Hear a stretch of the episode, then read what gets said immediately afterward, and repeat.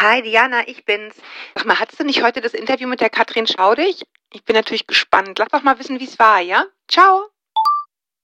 Hey Julia, ich bin's, Diana. Und äh, ich wollte dir nur kurz sagen, ich habe ja gerade mit Katrin Schaudig gesprochen, war wie erwartet super, super. Die kennt sich so toll aus, kann so toll erklären. Also eine helle Freude.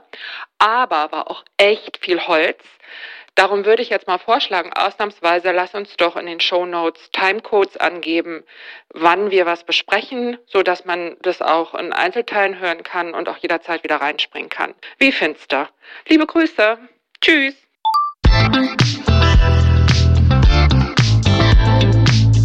Willkommen zu einer neuen Folge von Meno an mich. Denn dieser Podcast ist für euch, liebe gereifte und interessierte Frauen dieses Landes. Wir wollen euch und euren Themen eine Stimme geben, euch zuhören und mit weiblichem Blick auf die großen Fragen des Lebens schauen. Wir, das sind Diana Helfrich und Julia Schmidt-Jorzig aus der Brigitte Woman Redaktion. Jede Woche sprechen wir mit spannenden Frauen und empowern euch mit Wissen und Inspiration.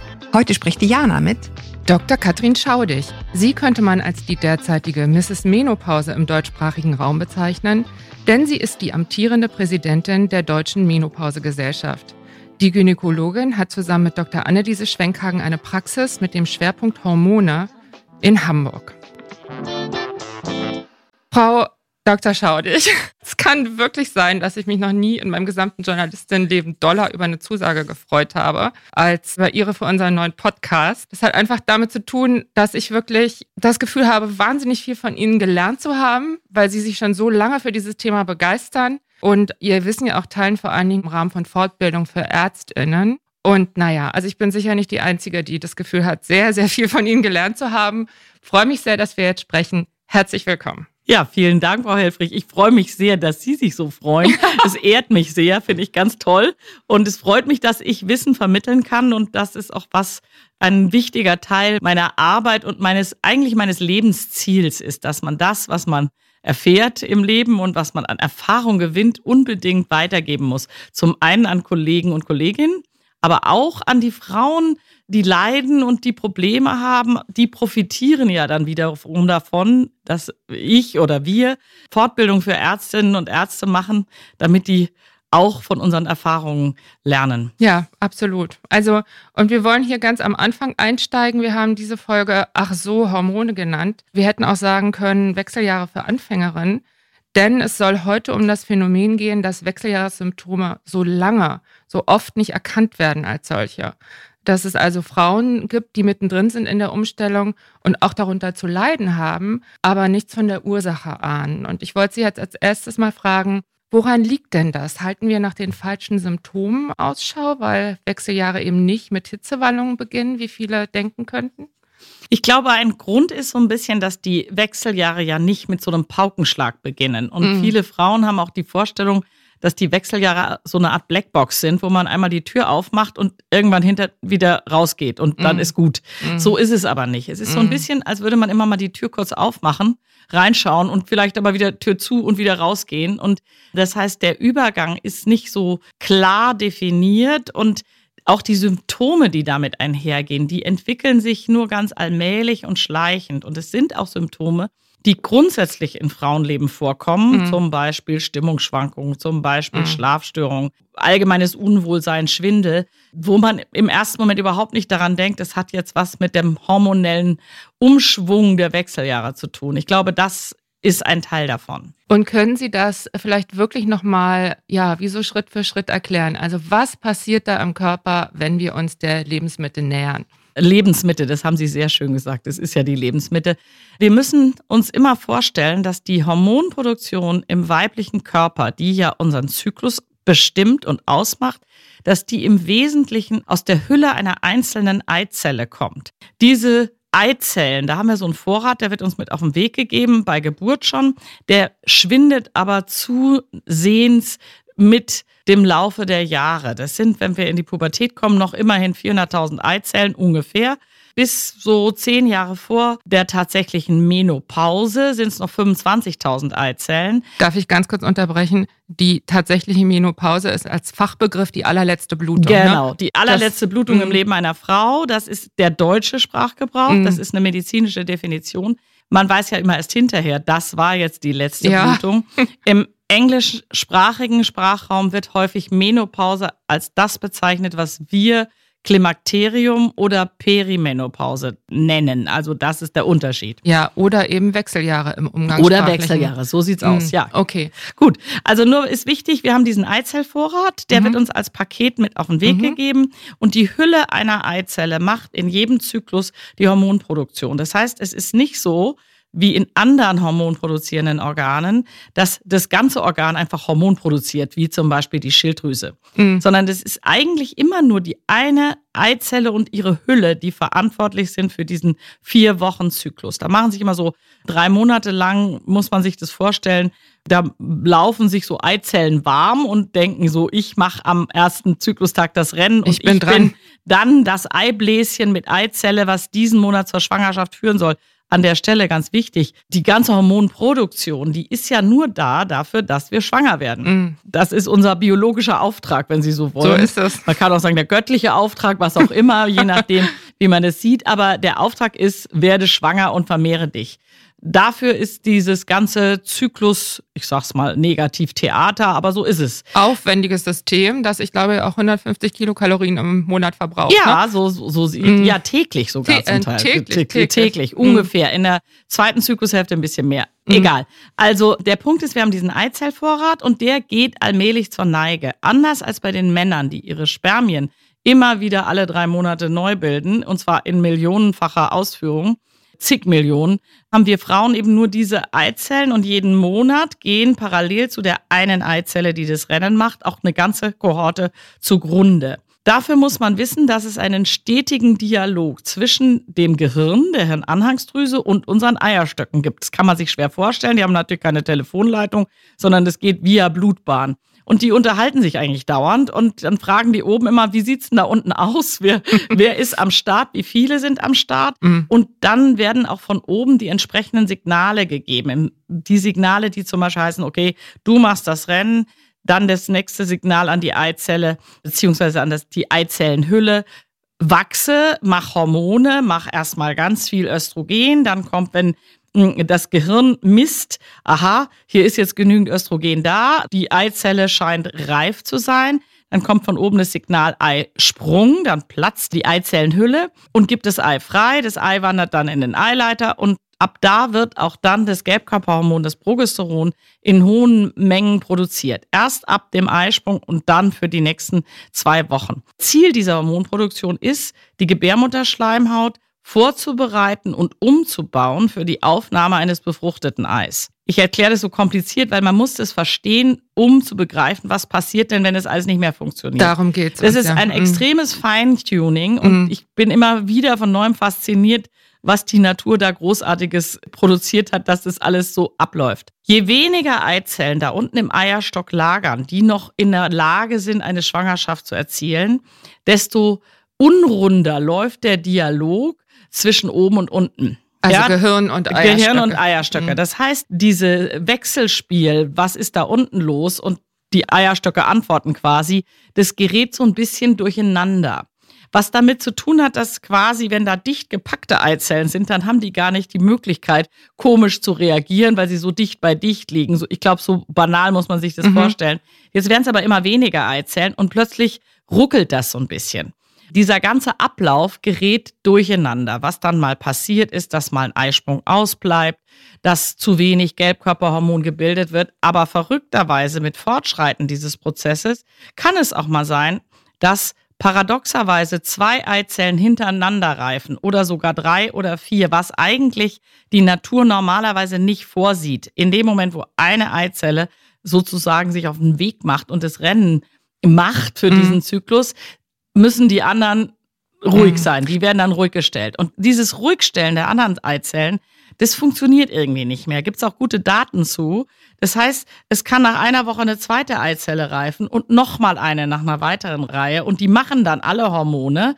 Und jetzt kann man sich vorstellen, dass es ein heilloses Durcheinander ist. Wir nennen das auch gelegentlich die Achterbahn dieser Perimenopause. Mhm. Das heißt, es funktioniert alles nicht mehr so rund. Mhm. Das macht aber nicht die typischen Symptome wie Hitzewallung, Mhm. sondern es macht alle möglichen Symptome, die die Frauen oft nicht erkennen als, aha, jetzt geht's los. Okay, wenn man sich den Verlauf von den beiden wichtigsten weiblichen Hormonen, also dem Östrogen und dem Gestagen, dem Progesteron, das ist das körpereigene Gestagen, anguckt, dann sinkt ja der Gestagenspiegel als erstes. Ne? Das ist ja so ein bisschen früher, als dass das Östrogen das weniger wird, kann man das so sagen? Nee, das kann man leider nicht so sagen. Das okay. steht oft in Lehrbüchern drin. Mhm. Das stimmt bedingt. Also was häufig dann, wenn, ich habe gerade schon gesagt, dass mal der Eisprung ausbleibt. Mhm. Wenn der Eisprung ausbleibt, haben wir kein Progesteron mehr. Mhm. Es kann aber sein, dass im nächsten Zyklus wieder die volle Dröhnung, auch Progesteron, also Gestagen kommt. Und das Hauptproblem der frühen Wechseljahre ist, dass das alles so stark schwankt. Okay. Ja? Mhm. Also grundsätzlich kann man schon sagen, es ist immer häufiger, dass mal Progesteron ein bisschen fehlt. Paradoxerweise haben wir dann nämlich ein Übergewicht am Östrogen und auch viel mehr Östrogen, als wir normalerweise haben, ja. was auch nicht so richtig schick ist mm. für die Frauen, mm. macht nämlich entsprechende Symptome. Und zwar, was macht dann dieses Übermaß an Östrogen? Das Übermaß an Östrogen führt zum einen dazu, dass wir sehr stark bluten. Die mm. Gebärmutterschleimhaut, die baut sich stärker auf als sonst, mhm. weil Östrogen baut die Schleimhaut auf. Wir sagen immer, Östrogen ist der Maurer an der Schleimhaut. Mhm. Wenn das Gelbkörperhormon dazu kommt, ist wie der Klempner, der legt da Leitungen rein. Und beim Hausbau ist auch so, wenn der Klempner kommt, hört der Maurer auf zu mauern. Ist das Haus schon fast fertig? Dann ist das Haus eigentlich fast fertig. Und Progesteron soll eigentlich in dieser aufgebauten Gebärmutterschleimhaut alles schick machen, mhm. wenn fünf Tage nach dem Eisprung ein befruchtetes Ei vorbeikommt. Mhm. Das ist der eigentliche Job. Wenn wir jetzt ein bisschen zu wenig Progesteron haben, dann baut sich die Schleimhaut höher auf, dann kommt es zum Beispiel zu Blutungsstörungen.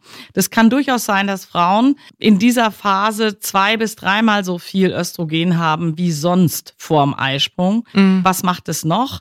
Macht zum Beispiel Brustspannen, mhm. macht zum Beispiel Wasseransammlungen, dicke Finger, Ringe unter den Augen, Tränensäcke, dicke mm. Beine. Typische Östrogen-Dominanzsymptome, so mm. nennen wir das. Mm. Da fehlt dann tatsächlich ein bisschen Gelbkörperhormon. Mm. Und dieser Gestagen-Mangel oder zumindest relative Mangel, beim letzten Vortrag, den ich gehört habe, das habe ich mal so aufgeschnappt, Progesteron zehnmal stärker beruhigend als Valium? So ganz extrem kann man es nicht sagen, aber es ist tatsächlich so, dass man sich immer fragen muss, was denkt sich der Körper oder die Evolution bei der Rolle des Progesterons? Ja. Was das Progesteron tatsächlich macht nach dem Eisprung, es fährt die Frauen so ein bisschen runter. Mm. Also es hat einen sedierenden Effekt, es mm. hat auch einen angstlösenden Effekt, was aus meiner Sicht auch mit wahrscheinlich dafür gedacht ist, dass Frauen keine Angst haben vor der Geburt, mm. zum Beispiel. Mm. Und es macht auch, es gibt diesen herrlichen Hamburger Ausdruck bräsig. Ja. Es macht die Frauen bräsig. Und es berichten ja auch viele Frauen, dass im Vergleich zur ersten Zyklushälfte, in der zweiten Zyklushälfte, wo viel Progesteron da ist, die irgendwie ruhiger, sedierter sind, auch weniger Lust haben auszugehen, was ja letztlich für Erhalt der Schwangerschaft alles gut ist. Ja, also so ein bisschen ja. runterkommen. Ja. Mhm in der Schwangerschaft dann hat man unendlich viel Progesteron und unendlich viel Östrogen. Und es berichten ja auch viele Frauen, dass sie sich gerade am Anfang der Schwangerschaft sehr müde fühlen. Mm. Jede Couch wird gesucht. Mm. Man möchte früh ins Bett. Eine Freundin von mir hat mal gesagt, das ist so eine süße Müdigkeit. Mm. Also man wird einfach gedämpfter. Aber wenn mir jetzt das Gestagen fehlt oder relativ fehlt, dann ist das der einfache Grund, warum so viele Frauen dann, obwohl sie noch gar nichts ahnen von den Wechseljahren, zum Beispiel schlecht schlafen? Das ist eine gute Frage. Das stimmt aber leider nicht. Ach. Das ist eine sehr gute Frage. Denn wenn Sie sich überlegen, dass wir in der ersten Zyklushälfte überhaupt kein Progesteron haben, müssten ja, ja alle Frauen in den ersten zwei Wochen des Zyklus, also auch die jungen, gesunden Frauen, die noch weit von Wechseljahren entfernt sind, ja. schlecht schlafen. Mhm. Das ist aber nicht so. Nee. Grundsätzlich kann ich nachvollziehen Ihre Frage, aber das ist eigentlich falsch gedacht was diese Schlafstörungen auslöst. Mhm. Und die haben die Frauen mhm. sowohl in der zweiten Zyklushälfte, wenn sie Progesteron haben, als auch in der ersten. Das wissen wir nicht so ganz genau. Vermutlich hat es was mit diesen extremen Schwankungen der Hormone zu tun und gelegentlich auch, es gibt noch ein Hormon, über das wir noch gar nicht gesprochen haben, das ist das follikelstimulierende Hormon, ja. das FSH. Das kommt aus der Hirnanhangsdrüse und soll sozusagen diese Follikelreifung steuern. Das steht für follikelstimulierendes Hormon. Der Follikel ist das Eibläschen, die Hülle mhm. der Eizelle. Und vermutlich kommt es in dem Moment, wo dieser Dialog zwischen oben und unten durcheinander gerät, immer mal dazu, dass zu viel FSH vorübergehend ausgeschüttet Mhm. wird. Und es könnte sein, dass das FSH oder die FSH-Spitzen mitursächlich für die Schlafstörungen sind. Also meine Kollegin sagt immer, das Gehirn ist ein Beamter, das möchte es gerne von acht bis fünf. Und wenn dieses acht bis fünf mal durcheinander gerät, dann kann es irgendwie sein, dass diese Schwankungen zum einen für die Schlafstörungen verantwortlich sind, Mhm. aber auch für die Stimmungsschwankungen, Mhm. die auch häufig ein Frühsymptom der Wechseljahre sein können. Mhm. Also Stimmungsschwankungen heißt, ich habe, ich zitiere immer gerne Patientinnen, die eine hat mal gesagt, gestern bin ich beim Bäcker in Tränen ausgebrochen, weil mein Lieblingsbrot ausverkauft war. Mhm. Oder die sagen, ich bin so freudlos. Mhm. Das sagen die aber interessanterweise eben nicht nur in der Phase, wo das Progesteron fehlt. Das sagen die durchgehend. Mhm. Das heißt, es ist offensichtlich nicht ein Phänomen, was direkt am Progesteronmangel hängt. Okay, also es ist noch komplizierter. Ne? Es ist viel komplizierter. Wir nehmen jetzt mal mit, es gerät einfach durcheinander. Genau. Was ich aber nochmal nachfragen wollte, ist denn das dann exakt derselbe Prozess, der auch das Schwangerwerden dann schon so ab, da sagt man ja oft schon ab 30 schwieriger macht oder muss man da nochmal differenzieren? Weil ich weiß, uns hören auch viele Frauen, die eben über Schwangerschaft durchaus noch nachdenken. Ne? Ja, das ist auch eine gute Frage. Ich würde mal sagen, nee, es hat damit nichts zu tun. Okay, das ist schwanger eine werden gute Nachricht, oder? Ja, Mhm. dass es schwanger werden schwieriger wird, hängt aber schlicht damit zusammen.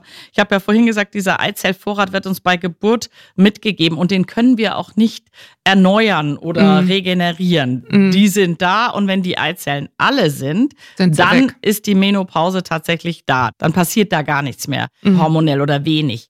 Dass die Fruchtbarkeit ab 30 allmählich und ab 35 deutlich abnimmt, hat einfach damit was zu tun, dass die Eizellen dann auch 30 und 35 sind. Okay. Ja? Das heißt, Mhm. die Eizellen lagern da eben schon 30 oder 35 Jahre im Eierstock drin, sind oftmals nicht mehr so gut in ihrer Qualität. Die Chromosomen verändern sich ein bisschen. Es hat auch was damit zu tun, dass nicht so viele auf einmal sozusagen nach Schwangerschaft streben. Also das ist auch sehr komplex. Wahrscheinlich spielt die hormonelle Dysregulation in den Wechseljahren auch ein bisschen eine Rolle. Aber ich würde Mhm. sagen, für die Fertilität oder die Fruchtbarkeit ist es viel wichtiger, wie alt die Eizellen sind. Ja. So blöd sich Ja. das anhört, aber das ist so. Aber dann bedeutet das ja, man kann praktisch schon mitten in diesem Prozess sein, also gequält von schlechter Laune oder großer Unruhe und noch einen massiven Kinderwunsch haben. Das, Ja, das ist da- das ist dann ja auch klar. eine schwierige Kombination. Man kann aber auch Umständen. sagen, dass es nicht zwingend heißt, dass nichts mehr möglich ist. Ja. mhm. Also man sagt so, ab 45 wird auch eigentlich in Deutschland keine Behandlung mehr bezüglich Kinderwunsch gemacht. Da sind Ja. die Kinderwunschspezialisten schon ziemlich streng. Wobei man auch sagen muss, und da sieht man, es hängt eben nicht nur am Alter der Eizellen, sondern auch an der schieren Masse, die da noch da ist. Und wenn eine Frau mit 45 noch sehr viele Eizellen hat, was man zum Beispiel an der Höhe des sogenannten AMH-Spiegels messen kann, dann ist deren Schwangerschaftschance trotzdem größer. Aber das liegt auch natürlich daran, da sind halt mehr Kandidaten, die es sozusagen bis zur Startlinie schaffen können. Mhm. Aber trotzdem kann sie schon in diesem Prozess begriffen Ja, sein. Absolut. Also, Darf ich, da, ich, ja. ich sehe Patienten nicht oft. Eine Patientin, die kam zu mir zur Wechseljahrsberatung und hatte einen Säugling dabei. Mhm. Und ich dachte so, äh, ist vielleicht Kinderfrau oder was, hat ein Baby mitgenommen. Und Tatsache war, die hat dann noch nach jahrelangem Kinderwunsch irgendwie einen Mann kennengelernt Mhm. und dann ist auch was passiert und dann wurde die dieses eine Mal schwanger und danach war sie in Wechseljahren. Ach. Und zwar voll. Mhm. Ja, das heißt also, also, dann waren die Hitzewallungen und diese typischeren Genau, und die hat dann Mhm. sozusagen, das kann man dann auch im Blut ja feststellen. Mhm. Also da war es klar, Vollbild. Mhm. Wechseljahre. Und das war, die hat eben nochmal so ein Sechser im Lotto vorher gehabt. Mhm. Und das gibt's. Das ist, und deswegen müssen die auch umgekehrt noch ganz lange verhüten. Mhm. Das ist ja die andere Frage. Ne? Mhm. Es ist ja so, Also eine Freundin von mir hat mir erzählt, sie hätte einen neuen Freund und jetzt wieder ihre Tage. Hören Sie sowas häufiger? ich finde es witzig, dass Sie das sagen. Es gibt eine sehr schöne Geschichte von Thomas Mann, Mhm. die Betrogene, wo er sehr schön die Wechseljahre beschreibt. Also er schreibt dann auch, es machte ihr ängstliche Wallungen und Unruhe des Herzens und ließ ihr die Herrenreden als unendlich dumm erscheinen. Auch sehr Ah. schön, schreibt Thomas Mann. Mhm. Und da ist auch, wird auch eine Frau beschrieben, die dann sich verliebt in den Hauslehrer ihrer Kinder und tatsächlich plötzlich wieder ihre Regel bekommt Mhm. Platonische Beziehung. Aber bei der ist es dann tatsächlich ein Östrogen produzierender Tumor. Das denke ich mal, herrje, ist oh bei nee, ihrer Freundin sicher jetzt nicht der Fall. Hinaus. Aber Mhm. die Frage ist so ein bisschen, war ihre Freundin tatsächlich in den Wechseljahren? Hatte es einen anderen Grund, dass sie Mhm. nicht geblutet hat? Mhm. Woran lag das? Es kann immer schon nochmal wieder anspringen. Mhm. Also ob es das auslöst, muss ich gestehen. Das ist noch unbeantwortet. Ja, Hm, verstehe. Vielleicht können wir einmal noch kurz über das Phänomen oder über das Thema Hormontests reden. Mhm. Vorhin sagten Sie, man kann das ja im Blut feststellen, ob die Wechseljahre da sind. Mhm. Vielleicht können Sie das nochmal erklären, wie stellt man das fest und was kann man dann auch nicht mehr so gut feststellen? Ja, also muss da leider ein bisschen Wasser in den Wein gießen. In dieser Phase, bevor die allerletzte Blutung kommt, das haben wir ja vorhin schon gesagt, schwanken die Hormonspiegel extrem stark. Mhm. Man kann dann mal so, ja, random muss ich fast sagen, mal einen Test machen, Mhm. aber der kann so ausfallen oder so. Das heißt, der sagt nur bedingt was. Es gibt einen Wert, der wirklich wichtig ist bei der Beurteilung Wechseljahre, ja, nein, das ist dieses FSH, was ich vorhin schon mal Ja. erwähnt hat. Das ist das follikelstimulierende Hormon. Das ist im Zyklus immer zuständig dafür, dass das Eibläschen angeschoben wird. Wenn die, und jetzt kommt wieder dieser Dialog zwischen der Hirnanhangsdrüse und dem Eierstock, wenn die Hirnanhangsdrüse merkt, hups, hier unten kommen die Eier nicht so richtig in die Puschen, dann schüttelt die Hypophyse, die Hirnanhangsdrüse mehr FSH aus, also dieses follikelstimulierende Hormon. Dann kommt die Rückmeldung, hier passiert immer noch nichts. Mhm. Dann schüttet die Hypophyse noch mehr von dem FSH Mhm. aus. Also die versucht sozusagen aus dem Eierstock nochmal ordentlich was rauszukitzeln. Das Komische ist, es kann dann sein, dass man mal eine Phase hat, wo das FSH immer mal wieder hoch ist, besonders zu Zyklusbeginn. Ja. Und wir haben da schon so Grenzwerte, wo wir sagen, so, also wenn es so hoch ist, dann kann man davon ausgehen, wir sind hier zumindest an der Schwelle zu den Wechseljahren. ja. Das kann aber auch sein, dass es mal ein halbes Jahr wieder alles völlig rund läuft. Mhm. Ja, ich habe auch Patienten, die mit einem hohen FSH, also dieses follikelstimulierende Hormon, dann trotzdem im nächsten Zyklus schwanger geworden sind. Ach, Das heißt also nur bedingt was. Das FSH gibt uns so eine Richtlinie, so ein bisschen eine Größe. Aber jeden Monat es bestimmen zu lassen, bringt ehrlich gesagt gar nichts. Mhm. Ja? Und solange die Patientin noch mehr oder minder regelmäßige Blutungen hat, ist es ziemlich gut möglich, dass man zwar FSH misst und da gar nichts bei feststellt und die Patientin sich trotzdem an der Schwelle zum Klimakterium befindet.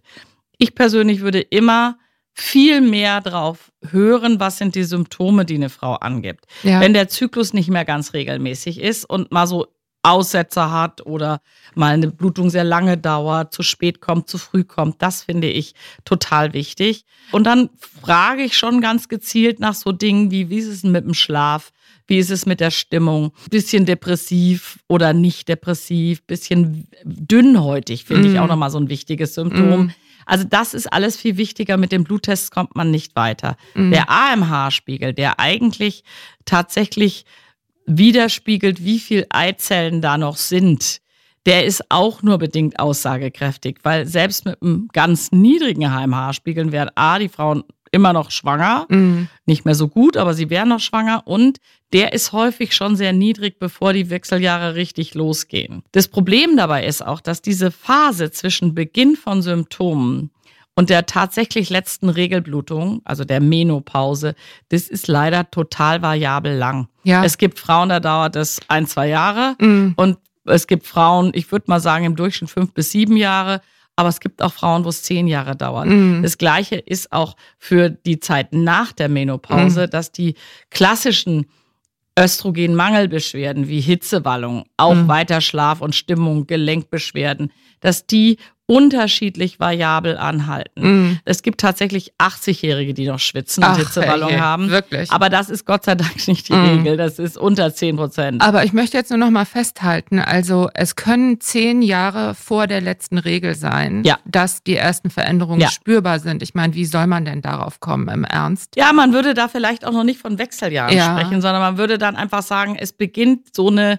ja, dieser unrunde. Dialog sozusagen. Ne? Mhm. Also das finde ich immer so, dass Mhm. plötzlich dieses Feintuning des Zyklus nicht mehr so perfekt funktioniert. Ja, die letzte Regel, das müssen wir jetzt auch noch dazu sagen, 52 Jahre, Ungefähr. 51 Jahre. 51 Ne? bis 52. Das ist der, das ist der Durchschnittswert in Deutschland. da tut sich auch nicht viel. Der bleibt relativ stabil. Okay.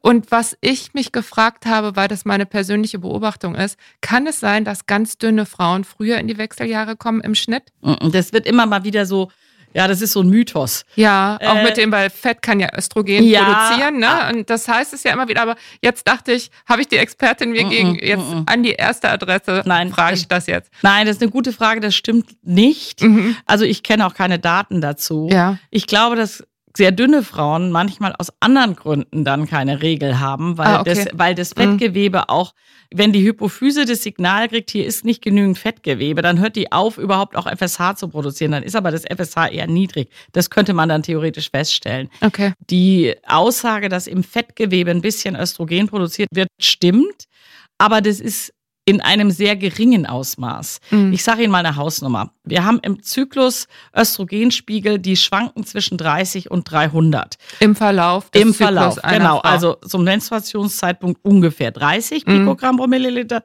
Kurz vorm Eisprung 300. Mhm. Ich meine, das muss man sich auch mal vorstellen. Wir haben Mhm. hier eine Schwankung um Faktor 10 innerhalb von 14 Tagen, Mhm. halten Frauen aber gut aus. Mhm. Und tatsächlich ist es so, am besten drauf sind die meisten Frauen so in den zwei, drei Tagen kurz vorm Eisprung. Also Ja. viel Östrogen macht auch so ein bisschen gut drauf. Im Fettgewebe wird vielleicht eine Menge von Östrogen von, sagen wir mal, 20, 30 Pikogramm Mhm. maximal produziert. Das Mhm. heißt, wir sind immer noch in einem Bereich, wo Frauen im fruchtbaren Alter gerade so bei der Menstruation sind. Das heißt, das wird überschätzt. Umgekehrt ist es aber so, dass die übergewichtigen oder adipösen Frauen zum Beispiel mehr schwitzen als die anderen. Mhm. Das ist ein, wahrscheinlich ein anderer Mehr Mechanismus. Hitzewalle, also ja. im Rahmen von Hitzewalle. Ja. Mhm. Und der Mechanismus ist wahrscheinlich in dem Fall nicht so sehr der Östrogenmangel, sondern dass die mehr Hitzewallung und Schwitzen haben, hängt wahrscheinlich mit einem gestörten Glucose-Insulin-Haushalt zusammen. Mhm. Die haben dann häufig eine Insulinresistenz, so Mhm. nennt man das. Das ist eine ganz frühe Vorstufe vom Diabetes. Und das triggert offensichtlich zusätzlich die Hitzewallung. Also das sind so mehrere Trigger, die machen, dass Frauen schwitzen. Und das könnte einer davon sein. Mhm. Einmal wollte ich noch ansprechen, also Sie haben eben Zahlen genannt, 30 und 300 Pikogramm Östrogen, aber es ist ja so, dass auch von Frau zu Frau das unheimlich unterschiedliche Östrogenspiegel gibt, ne? weswegen einem auch nicht gedient ist, wenn man sozusagen sich mit anderen, sich mit Standardwerten vergleicht oder Jein, ja Vielleicht und nein. doch. Ich glaube, das Hauptproblem der Östrogenspiegel, wenn es immer heißt, irgendjemand hat bei mir gemessen, der war zu hoch oder zu niedrig, ist, dass um sozusagen einschätzen zu können, ist der Östrogenspiegel richtig, Mhm. muss ich genau wissen, wo im Zyklus war das. und das kann man dann ja nicht mehr. Das Ne? ist total schwierig. Mhm. Und es gibt eigentlich keinen normalen Östrogenspiegel, weil wenn ich schon sage, zwischen Tag 1 und Tag 14 vom Zyklus schwankt er zwischen 30 und 300. Die Unterschiede zwischen mehreren Frauen, die sind aber, wenn Sie das mal anschauen, im Lauf des Zyklus nicht so groß. Okay. Ja, Mhm. sondern ich würde mal sagen, vielleicht bei der einen hat die zum Menstruationszeitpunkt einen Wert von 50 oder von 10 und vorm Eisprung einen von 200 oder vielleicht von 400. Das ist aber nicht so ein Riesenunterschied. Mhm. Die größeren Unterschiede haben wir tatsächlich in der Periomenopause, wo wir mal durch diese mehreren Follikel, die reifen, auch mal einen Wert von 900 haben können. Mhm. Das macht dann schon was mit den Frauen. Ja, und das ist so irre, weil man bringt ja Wechseljahre immer mit niedrigen Östrogenspiegeln in Verbindung. Sie in. Wahrheit hat man erstmal ganz schön viel Trouble mit Ja. hohen oder sehr, sehr schwankenden Östrogenspiegeln. Ich glaube, das Entscheidende sind die Schwankungen. Es Mhm. kann dann sein, dass mal sehr hohe sind. Jetzt können Sie sich vorstellen, wenn Sie plötzlich mal einen Östrogenspiegel von 900 haben Mhm. und dann gehen aber diese Eibläschen oder die Gelbkörper, die das dann produzieren, also der Gelbkörper selber macht auch Östrogen, immer gehen die alle zugrunde. Ist aber noch kein neues Eibläschen gereift. Mhm. Dann stürzt der Östrogenspiegel von 900 auf null ab. Mhm. Das ist irgendwie nicht so richtig gut. Das sind mehr die Schwankungen als die Absolutzahlen dieses, dieser Spiegel. Und es ist natürlich dann schon so, wenn ich so einer Frau, die gelegentlich mal einen Spiegel von 900 habe, Östrogen gebe, das hilft der null weiter, Mhm. weil die hat eigentlich genügend, sondern die leidet mehr unter den Schwankungen der Spiegel. Die dann ja so enorm sein können, dass man sie gar nicht ausgleichen könnte. Da müsste man Mhm. ja die Frau mit Östrogen fluten. Ja, nicht? nee, man kann es nicht ausgleichen. Was man dann tatsächlich paradoxerweise machen muss, wenn ich jetzt eine Patientin habe, die unter diesen Schwankungen extrem leidet, Ja. Leidensdruck hoch, Mhm. dann bremse ich den Eierstock. Und das ist ja nun völlig paradox. Also ich mache so was ähnliches wie mit einer Antibabypille. Mhm. Das heißt, ich nenne es immer Bremse Gas. Das heißt, ich drücke auf die Bremse und gebe dann schon, das geht nur mit Hormonen, ähm, Hormone, die einfach den Eierstock so ein bisschen runterfahren, Dann muss ich aber manchmal dann doch wieder ein bisschen Östrogen dazugeben, weil dann kommt ein Mangel. Also das ist tricky. Dafür muss man, finde ich, wenn man das therapeutisch bei Patientinnen einsetzt, auch ein bisschen Erfahrung haben. Mhm. Wir machen das relativ oft, weil wir Patienten sehen mit hohem Leidensdruck, die woanders nicht klarkommen. Na klar, das ist im Grunde genommen jetzt das nächste Thema was hier besprochen sein will, nämlich was machen denn Frauen, die irgendwie merken, mir geht's nicht gut, könnten die Hormone sein, ja, vielleicht aber auch nicht. Manche haben ja auch schon mit ihren Frauenärzten, ihrer Frauenärztin gesprochen, haben da wirklich auf Granit gebissen. Also da habe ich schon viele unangenehme Geschichten gehört. Und was macht man denn dann? Also was raten Sie diesen Frauen? Ich finde ja, der erste Schritt ist schon mal, wenn die Patientin oder die Frauen verstehen, was mit ihnen passiert. Mm. Und meine Erfahrung ist, wenn ich das denen so erkläre, so wie ich es ihnen jetzt erkläre, ja. das ist schon die halbe Miete. Mhm. Dann geht es einem schon besser, weil mhm. man kapiert, ah, also A, ich ticke richtig, also das ist ich bin nicht verrückt, ne? ich bin nicht verrückt, crazy. Ja. Und ich habe die Möglichkeit, mit Hormonen einzugreifen. Mhm. Ich kann zum Beispiel, was die einfachste Sache ist, wenn in meiner zweiten Zyklushälfte ein bisschen Progesteron fehlt, dann kann ich das zum Beispiel ersetzen. Dann kann ich Blutungen regulieren, die Blutungsstörung. Das haben wir noch gar nicht gesagt. Das ist ja auch was, was Frauen extrem stören kann. Mhm. Die bluten dann manchmal drei Wochen am Stück. Die Blutungen sind häufig sehr viel stärker als sonst. Ja. Und, ähm, nicht witzig. Und mhm. auch schmerzhafter und manchmal sechs Wochen nicht. Plötzlich fährt man in Urlaub und nach zwei Wochen fängt es an zu bluten. Das ist schon extrem lästig. Wichtig ist auch da nochmal, dass man den Frauen sagt, okay, das ist lästig, es ist jetzt nicht wirklich gefährlich. Wobei man muss auch aufpassen bei Risikopatientinnen, wenn über einen langen Zeitraum das Progesteron fehlt, dann haben die tatsächlich ein etwas erhöhtes Risiko für einen Gebärmutterschleimhautkrebs. Da okay. muss man so ein bisschen gucken. Mhm. Aber grundsätzlich braucht man es nicht. Aber zur Blutungsregulierung mhm. reicht es vielleicht auch einfach mal eine Zeit lang immer zwei Wochen Progesteron zu geben im Monat. Das kann sein. Was ich in den frühen Phasen der Wechseljahre ganz gut finde, ist tatsächlich ähm, Mönchspfeffer, also Agnus ja. castus, weil das so ein mhm. bisschen reguliert.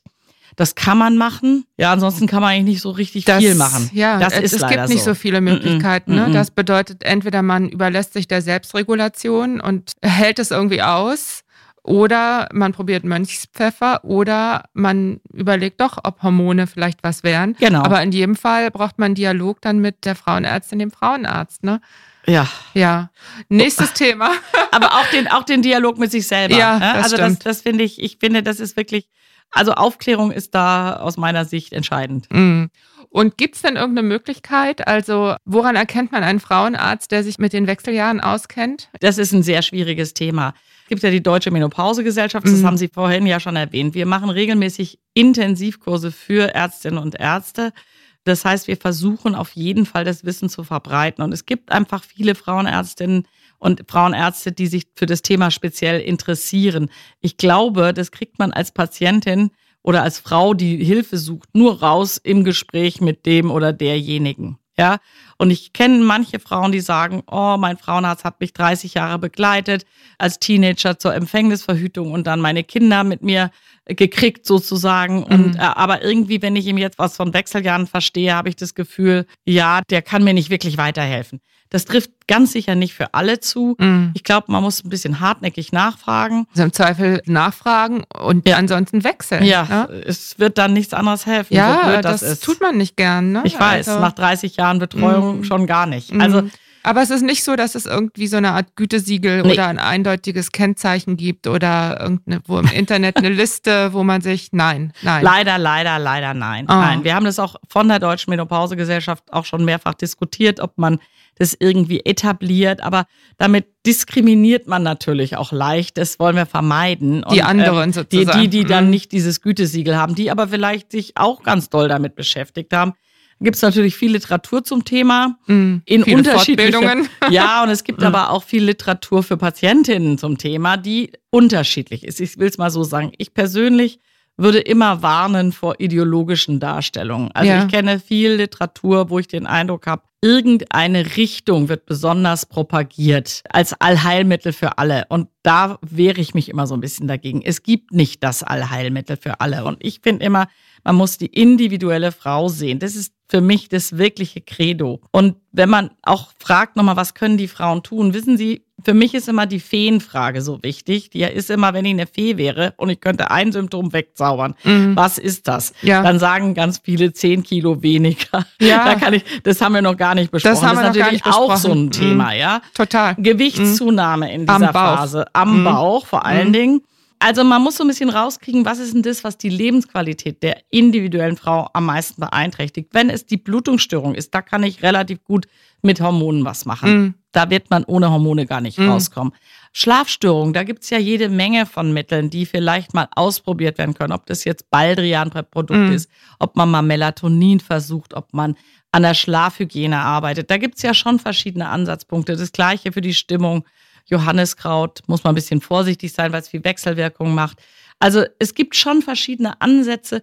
Oder was ich auch dieses Mindfulness Stress Reduction Hypnose, oder sowas. Hypnose sagten Sie doch auch ja, im Vorgespräch. Hypnose ne? kann auch was bringen. Da gibt es Studien zu Frauen, die voll in den Wechseljahren sind und vor allen Dingen Hitzewallungen haben. Ja. Und da ist es tatsächlich so, dass die Hypnose, gibt es eine, finde ich, super gute Studie zu, tatsächlich total gut hilft. Und zwar nicht nur subjektiv, dass man sozusagen die Hitzewallung nicht mehr merkt, sondern mhm. Die haben das richtig gemessen mit Hautwiderstandsableitung. Da schwitzen die Frauen weniger. Aber das betrifft jetzt dann die Hitzewallung und nicht dieses diffusere Bild ganz zu Beginn der Veränderung. Genau. Also mm. die Studie dazu ist mm. explizit okay. Hitzewallung. Mm. Ich denke, kognitive Verhaltenstherapie hilft auf jeden Fall mit dem Thema umzugehen. Da mm. gibt's immer noch mal Yoga. Da gibt's immer ein paar Studien, die sagen, es hilft ein bisschen was. Mm. Und auch im Vergleich zu Frauen, die das nicht machen. Akupunktur kann man auch versuchen. Mm. Die Studienlage ist so mäßig. Und das sind auch alles wieder Behandlungsideen für das Vollbild der Wechseljahre eher als für diese frühe Phase. Oder würden Sie sagen, mit Achtsamkeits, mit einem MBSR-Kurs ja, MBSR, genau. mhm. kommt man da sehr weit? Ich glaube, dass der MBSR-Kurs tatsächlich mhm. auch in der frühen Phase schon was bringt, mhm. weil die Frauen besser damit umgehen lernen. Mhm. Zum Beispiel super interessant ist die Schlaflosigkeit die ja in den Wechseljahren besonders ist, die führt zum Beispiel auch zur Gewichtszunahme. Ah, Wenig ja, ja. Schlaf mhm. macht mehr Gewicht.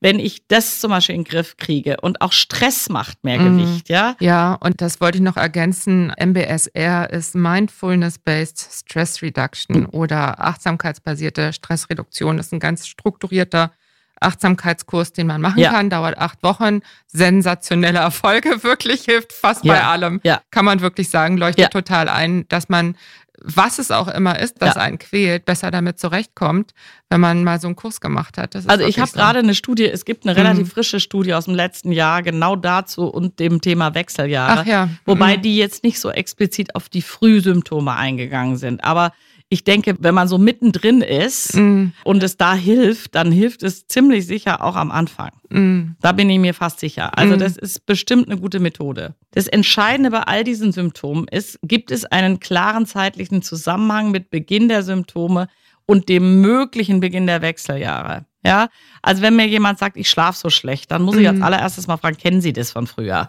Und wenn die mir dann sagt, ja, ich habe immer schon schlecht geschlafen, jetzt schlafe ich noch ein bisschen schlechter, hm, da muss man ein bisschen vorsichtig sein. Ganz wichtig ist es auch für das Symptom der Stimmungsschwankung. Also man muss schon vorsichtig sein, dass man nicht eine waschechte Depression mm. verwechselt mit Frühbild der Wechseljahre. Mm. Ja, da muss man aufpassen. Das ne? hat diese zwei Seiten. Ne? Das hat Und die zwei Seiten. Das finde ich auch im Übrigen was sehr Spezifisches für die Wechseljahre, dass einem ja niemals jemand sagen wird, dein schlechtes Gefühl oder dein Kummer im Augenblick rührt von, also man weiß nie, woher es kommt. Es könnten genau. die Hormone sein. Es ist aber auch einfach so, dass im Leben einer Frau in dieser Zeit oftmals wirklich die Hölle los ist. Ja. Und selbst ohne, was weiß ich, Teenagerkinder und wirklich alte Eltern und all das, gibt es ja einfach Phasen im Leben, wo das Leben ja. ja. richtig schwierig, wenn nicht sogar eine Zumutung ist. Und da kann man ja auch mal, das, es gibt ja einfach Phasen, wo schlechte Laune die absolut angemessene Antwort ist. Also das kommt mir so spezifisch vor für diese Lebensphase, dass man immer im Abgleich ist. Genau. Sind es die Hormone oder habe ich mein Leben verwirkt? Also Wissen Sie, ich sehe da zwei Sorten von Patientinnen. Mm. Es gibt die eine Sorte, die kommen zu mir und sagen, es geht mir nicht gut. Ich glaube, es sind die Hormone. Können Sie das mal checken? Ja. Ich habe ja vorhin schon gesagt, Hormone schwanken total während dem Zyklus. Das ist total schwierig rauszufinden. Hat die ein hormonelles Problem? Das checken Sie dann, soweit ja, es möglich ist? Ja, ich check das dann mal, aber ich sag mal ganz offen, mhm. meistens kommt da nichts raus. Ja. ja. Und dann, das sind aber die Patienten, die glauben, alles in ihrem Leben hängt an den Hormonen. Mhm. Und manchmal sage ich dann, wissen Sie, ich glaube, dass Sie irgendwas haben. Mhm. Aber ich kann Ihnen fast sicher sagen, es liegt nicht an den weiblichen Hormonen. So Mhm. rum. Ich habe aber auch andere Patienten, die kommen irgendwie so wegen anderer Sachen und dann frage ich so mal nach und ich sage, ja, ich schlafe schlecht und ich bin so gestresst und so dünnhäutig. Und dann sagen die, ja, ja, aber das, die sagen genau das, was Sie gerade gesagt haben, nämlich, ja, das liegt jetzt an meinen Lebensumständen. Ich habe so wahnsinnig viel um die Ohren. Und wissen Sie, was ich dann frage? Sie haben doch früher schon mal Phasen gehabt, wo Sie sehr viel um die Ohren gehabt haben. Mhm. Und wie sind Sie denn da zurechtgekommen? Ja, super. Mhm. Verstehen Sie, also wenn man plötzlich merkt, dass eine Belastung, die auftaucht, die haben wir ja unser ganzes Leben lang und plötzlich können wir der mit der nicht mehr so ganz umgehen. Das könnte schon spezifisch für die Wechseljahre sein. Das ist praktisch der Moment, wo man dann Wo man- mal zum genau. Telefon greifen kann und Genau. anrufen, äh, Ja, um einen zumindest Termin kann zu machen. Man Oder überlegen. mal überhaupt im eigenen Kopf Ja. das erstmal. Es gibt ein Symptom, was, wenn wir älter werden, immer schlimmer wird und auch nicht Oh. weggeht.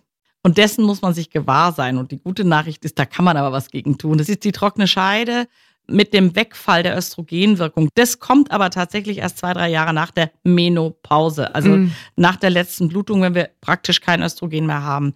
Dann wird die Scheidenhaut immer dünner und weniger feucht. Der pH-Wert der Scheide verändert sich. Wir sind anfälliger für Infektionen, Harnwegsinfekte, Scheideninfekte. Aber das Entscheidende ist auch, dass der Sex wehtut. Mm. Und bei manchen Frauen so wehtut, dass gar kein Sex mehr möglich ist. Und da sollte den Frauen bewusster sein, dass man dieses Symptom Mhm. wirklich Sehr ganz behandeln leicht behandeln kann. Und es für die Lebensqualität und für die Beziehung extrem wichtig Mhm. sein kann. Also, vielen Dank für diesen Hinweis, liebe Frau Dr. Schaudig.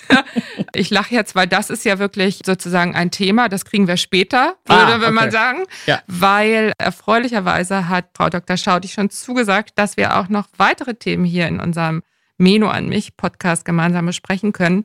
Und da ist natürlich die trockene Scheide ein ganz wichtiges, dem ich wirklich gerne auch eine ganze Folge widmen würde. Insofern ganz herzlichen Dank, dass Sie da waren und ich freue mich auf die nächste Folge. Tschüss, Frau Dr. Schaudig. Tschüss, Frau Helfrich. Tschüss. Ich danke auch. Und euch vielen Dank fürs Zuhören. Wir freuen uns über Post von euch an podcast.brigitte.de. Schreibt uns, was euch berührt, entsetzt, freut und bewegt oder einfach so, um uns Feedback für den Podcast zu geben. Auch wenn ihr uns eure Geschichte erzählen wollt, gern eine Mail an podcast.brigitte.de. Wir freuen uns darauf. Und wenn ihr mal wieder in die Brigitte Woman reinlesen wollt, dann holt euch gern ein Gratisheft über brigitte-woman.de slash gratis. Unter diesem Link könnt ihr, wenn ihr das möchtet, natürlich auch ein Abo abschließen. In diesem Sinne, viele Grüße aus der Mitte des Lebens. In der nächsten Folge ist Julia Schmidt-Jorzig wieder dran, eure Diana Helfrich.